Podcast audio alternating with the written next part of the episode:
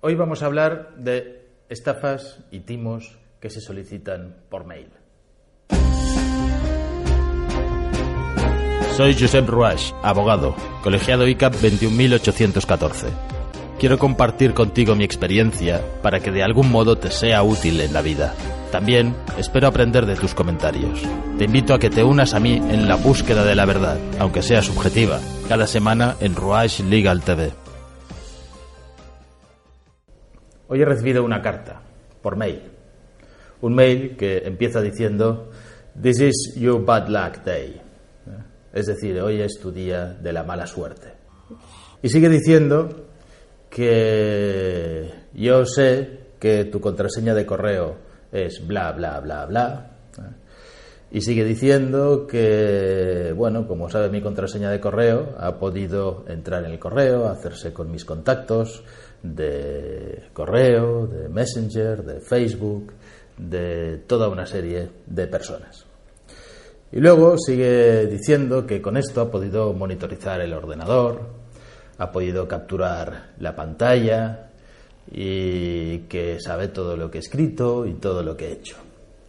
Y sugiere que he estado visitando páginas pornográficas y que ha estado grabando la cámara sin que yo me enterara mientras eh, estaba viendo páginas pornográficas y en actitudes un poco comprometidas. Acaba diciendo que no pasa nada. Muy amablemente, todos estos vídeos pueden ser destruidos siempre y cuando y previo pago mediante bitcoins ¿eh? de una suma de 2.900 dólares. ¿eh? Bueno, lo que me ha preocupado al recibir este mail es que la contraseña bla bla bla es una contraseña verdadera. Es una contraseña de hace unos cuantos años que estaba utilizando en alguna cuenta de correo, no recuerdo en bien cuál, no es una contraseña actual. Lo demás no me ha preocupado en absoluto, porque yo trabajo con un ordenador que es fijo y con una pantalla que no tiene cámara. Entonces no puede encajar. Si recibís algún mail de estos, tenéis que tener siempre cuidado ¿eh? en responder o saber qué hacer. Lo que no hay que hacer es nada. Nunca jamás hay que responder a un mail de este tipo. Porque si entráis en una estafa, esto se va a repetir. Nadie os garantiza que os hayan grabado un vídeo. Puede ser visitando páginas pornográficas, puede ser simplemente que habéis dejado el ordenador y la cámara puesto en vuestra casa y hay imágenes mm, vuestras en vuestra habitación o en la casa, etc. Hay que tener cuidado con las cámaras. ¿eh? Es recomendable a veces taparlas, girarlas para abajo, por si pudiera pasar que alguien desde fuera os estuviera grabando y os hubiera capturado el mail. Pero en ningún caso ¿eh? hay que entrar porque si entras, este tipo de estafa se repite y la primera vez pagaréis 2.900 dólares, la segunda vez pagaréis 5.000 y la tercera vez pagaréis 8.000 y así sucesivamente. Si efectivamente estáis afectados o creéis que os afecta. ¿Qué hay que hacer en estos casos? La recomendación es denunciarlo. Si hay algo de cierto o algo de posible, poner una denuncia. Una denuncia que, sin embargo, probablemente caerá en saco roto, porque va a ser muy difícil, muy difícil encontrar al verdadero eh, estafador. Os piden que paguéis en bitcoins. Bitcoin es una criptomoneda, pero es una criptomoneda que tiene algo de especial. Y es que no existe una cuenta bancaria, sino simplemente unos códigos. Unos códigos que no identifican a nadie y no identifican a ninguna persona.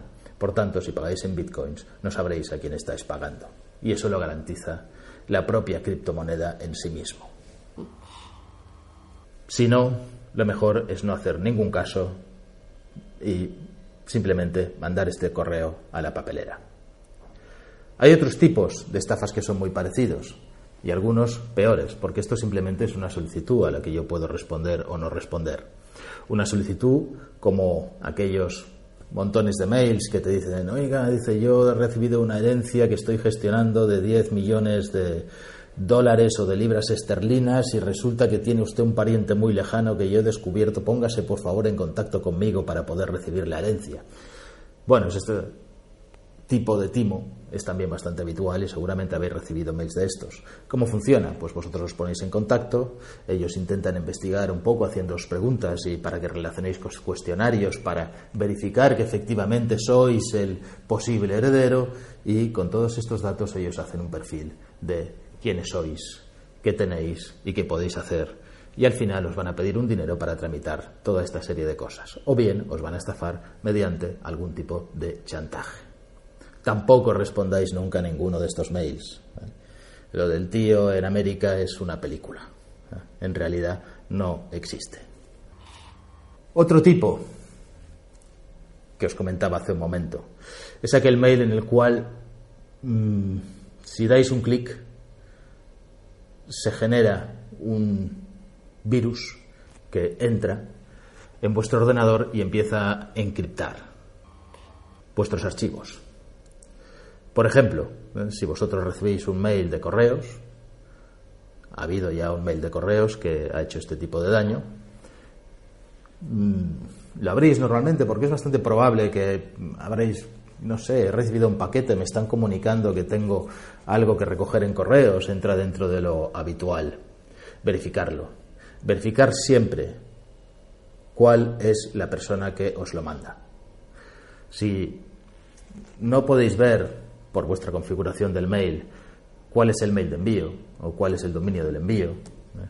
Lo que podéis hacer es clic con el botón secundario y del mouse y abrir las propiedades. Y allí os saldrá toda una ristra de siglas y de, códigos, pero entre ellos el mail que os lo manda, ¿eh? con seguridad. Si el mail que os lo manda no es un mail oficial de correos, no es correos.es, es correos.es.com, correo-españa.es no es el correo oficial. Y de esta forma podéis comprobar y podéis saber que ese mail probablemente contiene algún tipo de virus. ¿Qué es lo que hacen en estos casos? Pues el virus se abre, empieza a infectar vuestro ordenador y empieza a encriptar archivos, archivos de fotos, archivos de mail, archivos de documentos, todo lo que tengáis. Que cuando intentáis abrirlo y ya veréis rápidamente si eso os pasa, que el ordenador empieza a hacer cosas raras, porque lo encripta muy rápidamente y a gran velocidad. Y es muy difícil de desencriptar porque es una encriptación de muy alto grado. ¿eh? Y seguidamente, cuando lo hayáis abierto, recibiréis un mail de alguien que dirá, he sido yo, yo tengo la llave para desencriptar todo esto. Dice, ¿la quieres? Si la quieres, tienes que pagar X bitcoins. 1, 3, 5, los que sean, 300, etcétera. Dice, y además te pueden decir, oye, seguro que funciona. Dice, porque si quieres me mandas un documento de los que tú tienes que están encriptados y yo te lo devolveré desencriptado. Y puedes hacer la prueba, mandarle el documento y ellos te devolverán el documento desencriptado y perfecto, como si no hubiera nada. No es nada dañino, no te va a hacer ningún tipo de daño, es simplemente una estafa. Contra esto, ¿cómo se puede luchar? Desde luego no pagando nunca, porque cada vez que pagas estás alentando a que esto siga ocurriendo. Y estás convirtiéndote además en un objetivo, en un objetivo que paga, ¿eh? porque no todo el mundo lo hace. Pero si eres un objetivo que paga, seguramente estarán atentos a que tú vuelvas a caer en la misma trampa una segunda vez, mediante un mail de correos, mediante un mail del banco, mediante cualquier otra cosa. Por eso es importante, y eh, muchas veces no se hace por desidia, hacer copias de seguridad. Hacer copias de seguridad que se pueden hacer de forma automática en una nube, en un disco duro y a poder ser a diario. Si os pasa esto, habréis perdido poca información. Si os ha gustado, suscribiros